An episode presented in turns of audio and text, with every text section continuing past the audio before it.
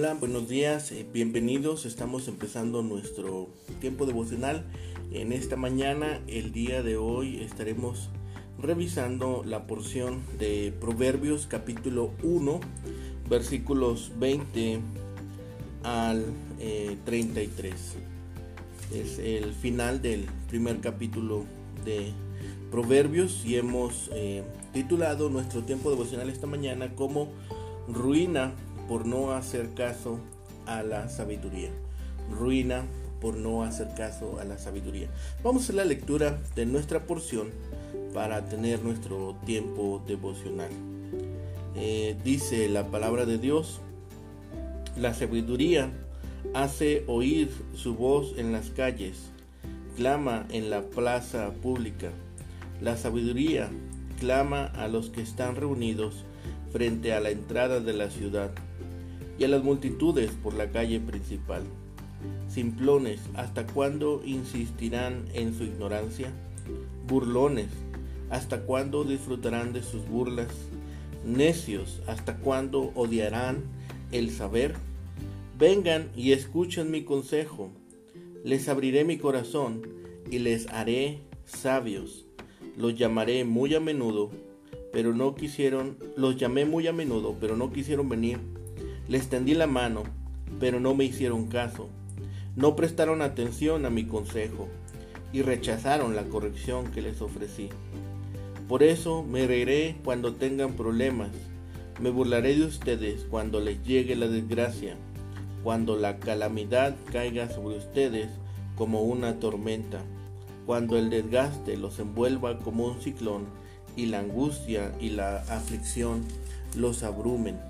Entonces, cuando clamen por ayuda, no les responderé. Aunque me busquen con ansiedad, no me encontrarán, pues odiaron el conocimiento y decidieron no temer al Señor. Rechazaron mi consejo y no prestaron atención cuando los corregía. Por lo tanto, tendrán que comer el fruto amargo de vivir a su manera y se ahogarán con sus propias intrigas pues los simplones se apartarán de mí hacia la muerte, los necios son destruidos por su despreocupación. En cambio, todos los que me escuchan vivirán en paz, tranquilos y sin temor del mal. Bien, es eh, en esta ocasión esta porción que nos va hablando de lo que sucede con aquellos que han decidido desechar la instrucción de parte de Dios. Estamos viendo esta ruina, esta, esta condición que están viviendo aquellos que desechan la bendición y las, la corrección de parte de Dios. Si nosotros observamos, se hace una personificación de la sabiduría.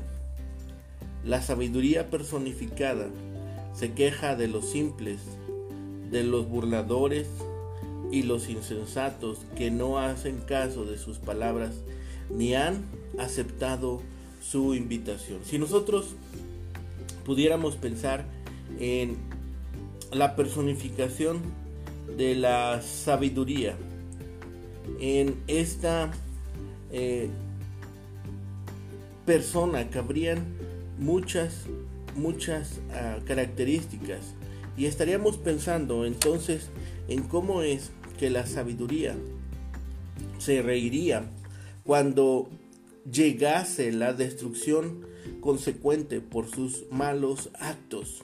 Dice en el versículo 26 y 27, me reiré cuando tengan problemas, me burlaré de ustedes cuando les llegue la desgracia, cuando la calamidad caiga sobre ustedes como una tormenta. Entonces los hombres impíos, aquellos que han rechazado la instrucción de la sabiduría, llamarían y llamarían en el nombre de Dios, pidiendo perdón y alivio, sin que éstos fuesen recibidos, porque ellos habrían rechazado la instrucción cuando se les ofreció. Pues los impíos recibirían los frutos de sus actos, de su mala conducta. mientras que los que han recibido la instrucción de parte de Dios, los que escucharon aquellos consejos de parte de la sabiduría, estarían recibiendo la recompensa. Dice un, un, versículo que me llama mucho la atención. Los necios son destruidos por su despreocupación. ¿Cuántas veces nosotros también hemos llegado a estar despreocupados o no ocupados en lo importante y hemos estado ocupados en cosas que no son importantes, en cosas que no tienen prioridad o que no deberían de tener tanta prioridad. A veces nosotros también nos dejamos abrumar por lo que va sucediendo, por lo que va presentándose en presentándonos perdón, en la vida. Y eso es un descuido. El descuido causa y causará en nosotros repercusiones, tendrá repercusiones. La sabiduría llama a los ingenuos y a los necios y a los confiados en, en, sí mismos a que presten atención si han de querer evitar un desastre. Se personifica la sabiduría como una mujer profeta predicando en los lugares donde la gente se reúne en la ciudad, de modo que Israel estaba acostumbrado a verla. Dice, la sabiduría clama a los que están reunidos frente a la entrada de la ciudad. Recordemos que la entrada de la ciudad estaban las puertas y en las puertas regularmente se llevaban a cabo muchos, eh, muchos acuerdos, muchos negocios. Se llegaba a negociar a las puertas de la ciudad. Además, era ese lugar donde se llevaban no solamente los negocios, sino también era el lugar principal de reunión. Entonces era normal que la sabiduría estuviera en ese lugar, pero fue ignorada. Y luego no está disponible cuando la gente le quiere consultar. La figura del profeta, tal como la, entendemos y tal como la conocemos en la Biblia, ayuda a conocer y reconocer el mandato de Dios, el mensaje de Dios. Ese era el trabajo del profeta, llevar el mensaje de parte de Dios. La figura que se usa aquí, como si la sabiduría fuese un profeta, ayuda a proporcionar al lector, a nosotros, la urgencia del llamado de la sabiduría a la gente que está en una situación crítica. Ella habla como si fuese demasiado tarde, como hacen los profetas a menudo para sacudir a la gente a responder antes de que sea el momento de perdición. El principio y el final, el versículo 22 y el, la última parte, el versículo 33, resumen el lamento que ha llevado sobre la sabiduría, su advertencia y su promesa. Amar y aborrecer. Son estos dos verbos que aparecen aquí en el versículo 22. Muestran la voluntad de los hombres, tanto de emociones como de actos. Y ese, ah, ese, eso se ha convertido en el instante de perdición de los hombres. Y el lamento sigue incrementándose, el lamento va creciendo. Y nos habla de aquellos que han desechado la corrección. La gente es amenazada con terror repentino, repentino y abrumada por angustia y aún así rechazan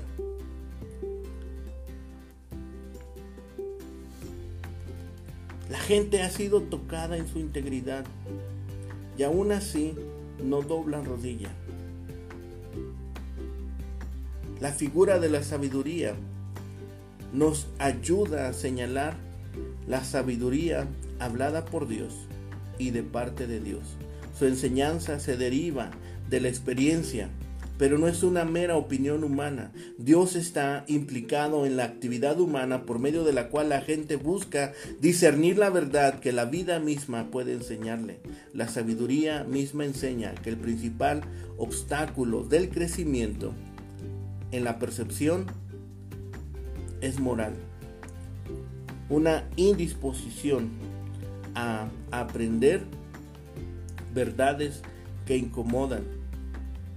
Cuando empezamos a leer la Biblia, tal vez las primeras ocasiones, cuando llegamos al conocimiento de la palabra, empezamos a leer. Y hay muchos elementos que de primera ocasión nos van a incomodar, de primera mano nos van a sacudir.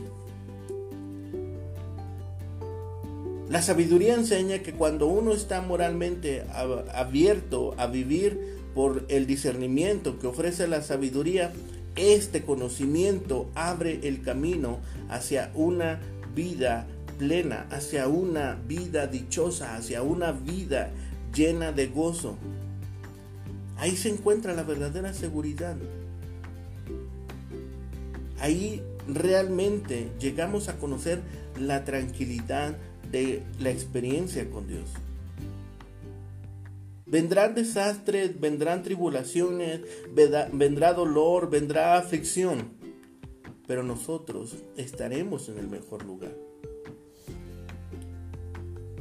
Muchas veces es los desastres que llegan a la vida de la gente no, no es que Dios los haya enviado, sino que es el resultado de las acciones necias por olvidar la sabiduría, por olvidar ese llamado de parte de Dios.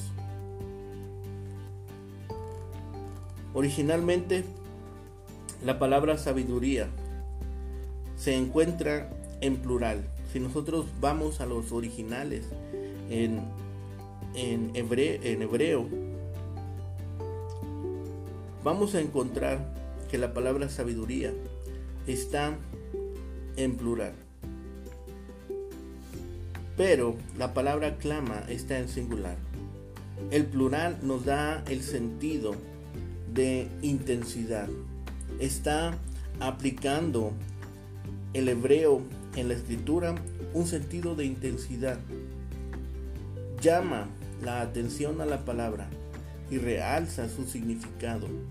No se trata de conocimiento solamente, se trata de discernimiento, se trata de ese conocimiento que apunta a la verdad de Dios.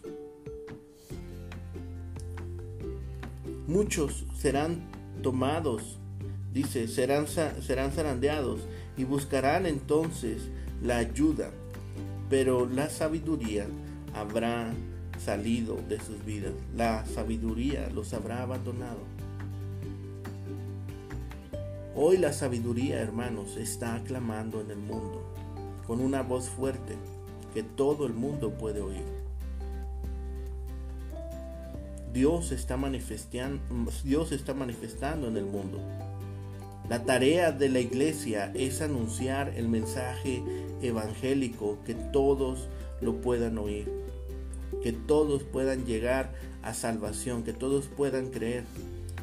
Y al igual que la sabiduría, debemos anunciar la palabra de una manera intensa.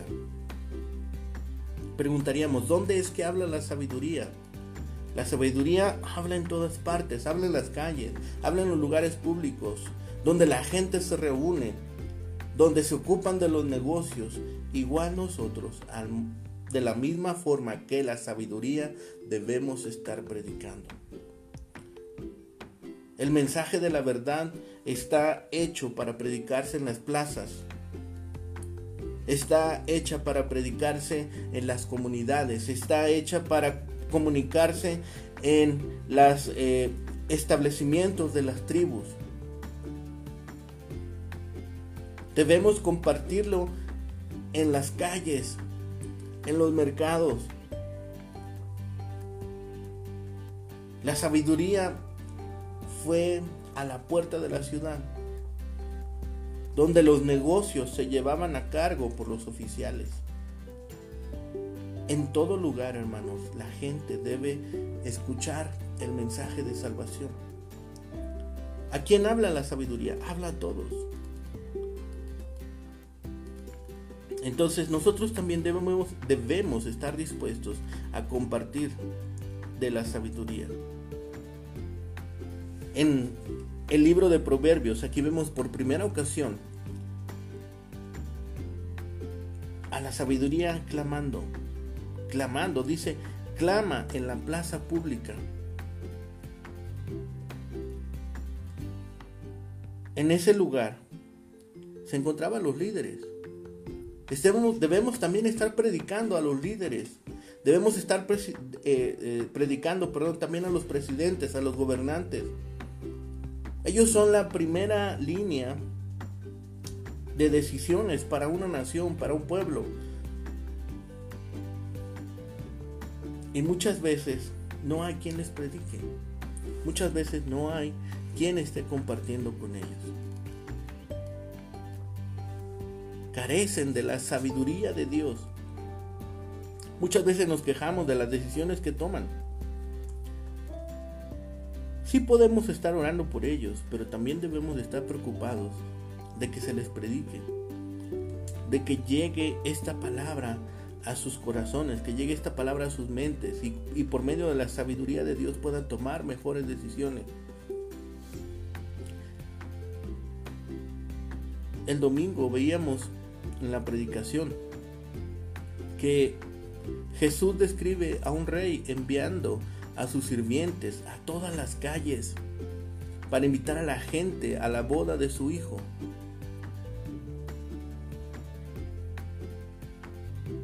Jesucristo nos dio esa parábola, nos dio esa ilustración de invitar a todos. Así que ninguno está excluido, hermanos, de escuchar este mensaje.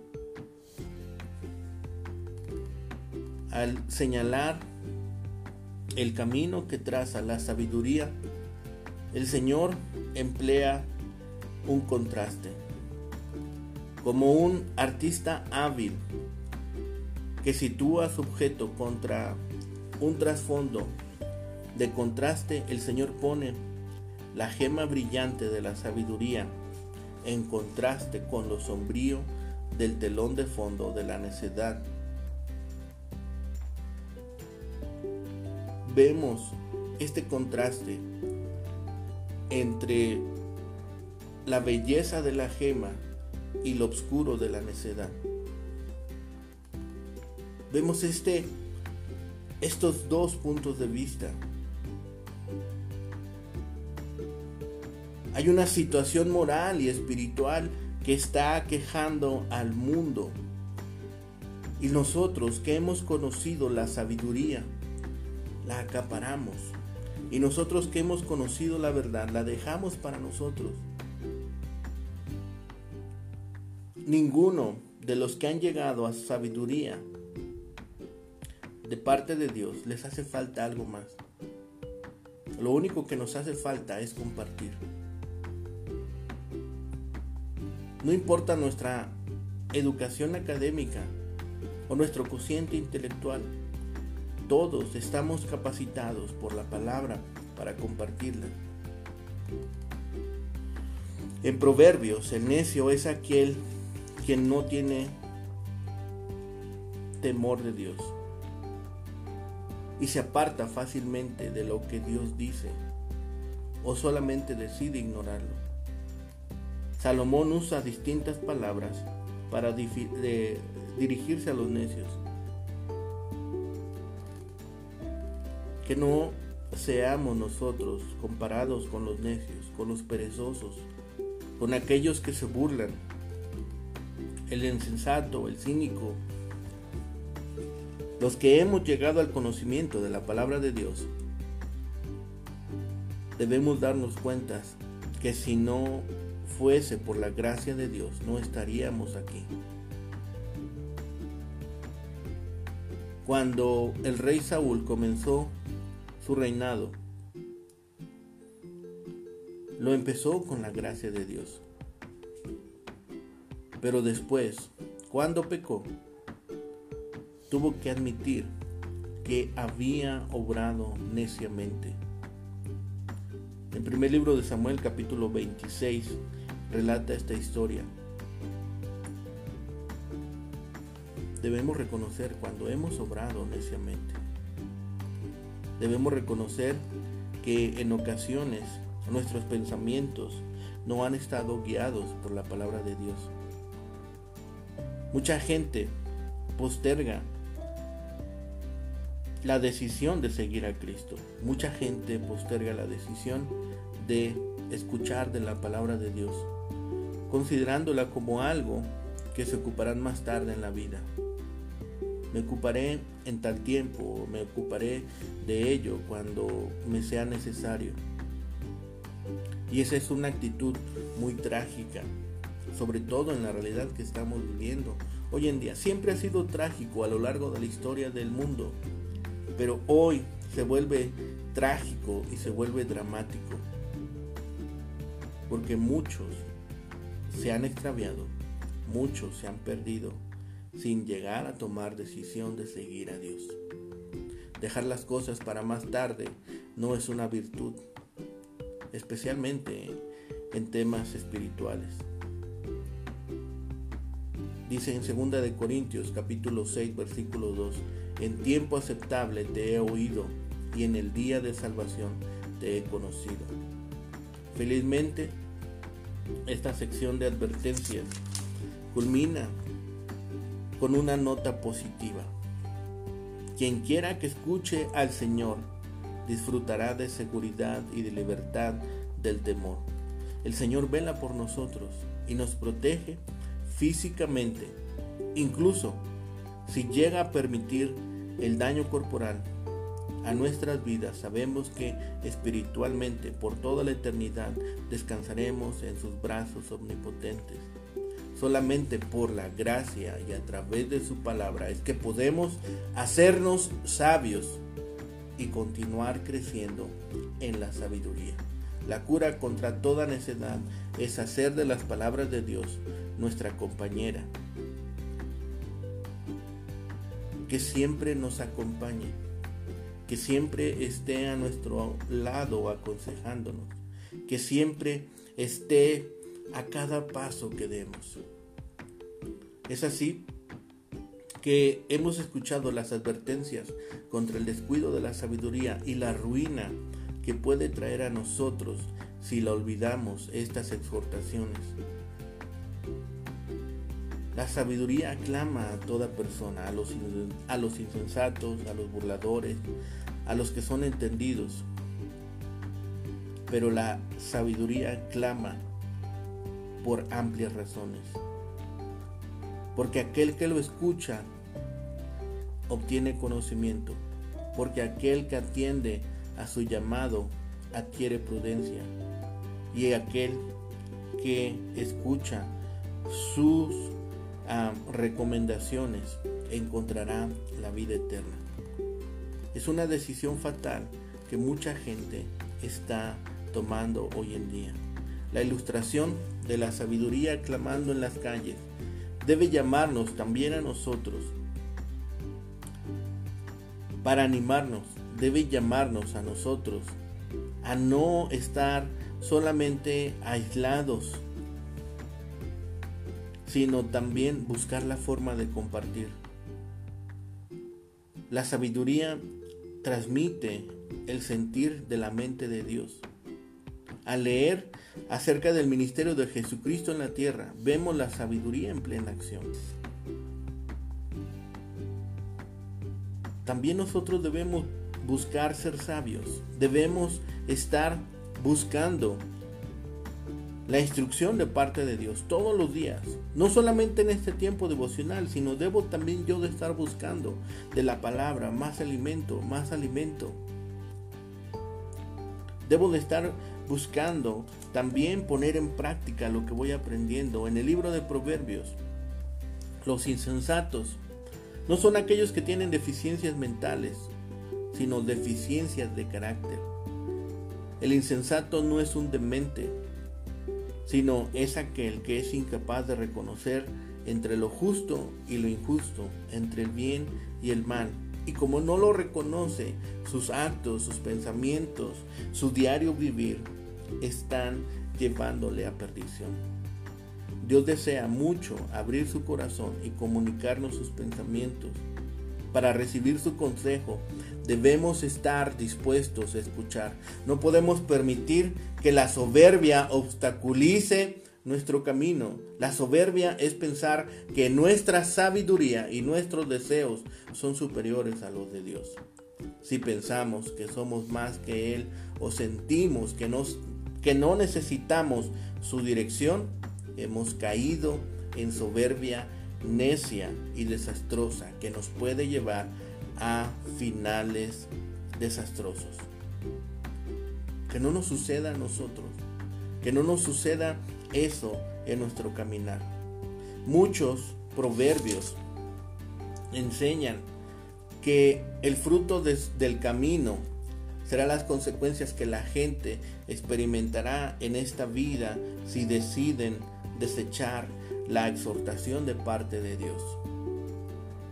Y ante esa disyuntiva de aceptar la sabiduría de Dios o persistir en una independencia rebelde, muchos decidirán seguir solos, muchos decidirán esa consecuencia, esas consecuencias que vendrán después cuando estén delante del tribunal, delante de Dios, no tendrán justificación, no tendrán nada que interceda por ellos, porque incluso la exhortación de parte de Dios la habrán desechado.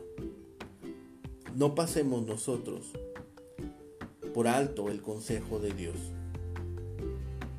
Muchas veces va a ser doloroso. Muchas veces nos va a sacudir. Alguna vez podríamos llegar a sentirnos incómodos. Pero si atendemos al consejo de parte de Dios, este consejo nos guardará de mayor dolor en el futuro. Este consejo nos mantendrá en el camino de la vida, nos, nos mantendrá en el camino de Dios, nos mantendrá en el propósito de Dios y el día que estemos delante de la presencia de Dios podremos escuchar, bienvenido. Y no solamente ser desechados como los necios, como los burladores y como aquellos que desecharon la palabra de Dios. Oremos para que Dios nos permita ser y estar atentos a su palabra y tener discernimiento y tener este conocimiento y esta sabiduría que fluye, que emana de su ser y que es beneficiosa para nuestras vidas. Oremos. Bendito Padre y Señor, gracias te damos en esta mañana, Señor, que nos permites reunirnos en torno a tu santo nombre, Señor, y tomar de tu palabra, Señor, el alimento necesario para nuestras vidas, Señor. Gracias por este tiempo devocional. Y Señor, te pedimos que nos sigas permitiendo discernimiento, sabiduría, Señor, seguir creciendo en ti y en tu palabra. Padre bendito, te pedimos, Señor, por nuestros seres queridos, por nuestras familias, por nuestros amigos y Señor, por aquellos que tenemos contacto a diario, Señor, que también nos permitas compartir con ellos de tu sabiduría. Y un día, Señor, lleguen al conocimiento pleno de ti. Padre bendito, te pedimos que también en este tiempo, Señor, nos permitas ser creativos, Señor, que guiados por tu sabiduría, Señor, podamos discernir los tiempos y compartir con otros, Señor, de este mensaje de salvación y que muchos reconozcan y doblen rodillas ante Jesucristo y le reconozcan como Señor y Salvador. Señor, dejamos toda nuestra ansiedad, todas nuestras necesidades, Señor, todos nuestros anhelos delante de ti, Señor, y descansamos que tú has de responder a cada uno de ellos, Señor, según tu santa voluntad. Padre, gracias por todo lo que has hecho. Gracias, Señor, por este tiempo que nos permite vivir. Señor, y permítenos enfrentarlo valientemente y tomados de tu palabra y de tu sabiduría, Señor, podamos cumplir con el propósito que has establecido para nuestras vidas. Padre bendito, todo lo dejamos en tus manos y lo rogamos en el bendito nombre de Cristo, Señor y Salvador nuestro. Amén. Que tengan un excelente día. buenos días, hermano Héctor. El Señor les bendiga. Hasta pronto, hasta mañana.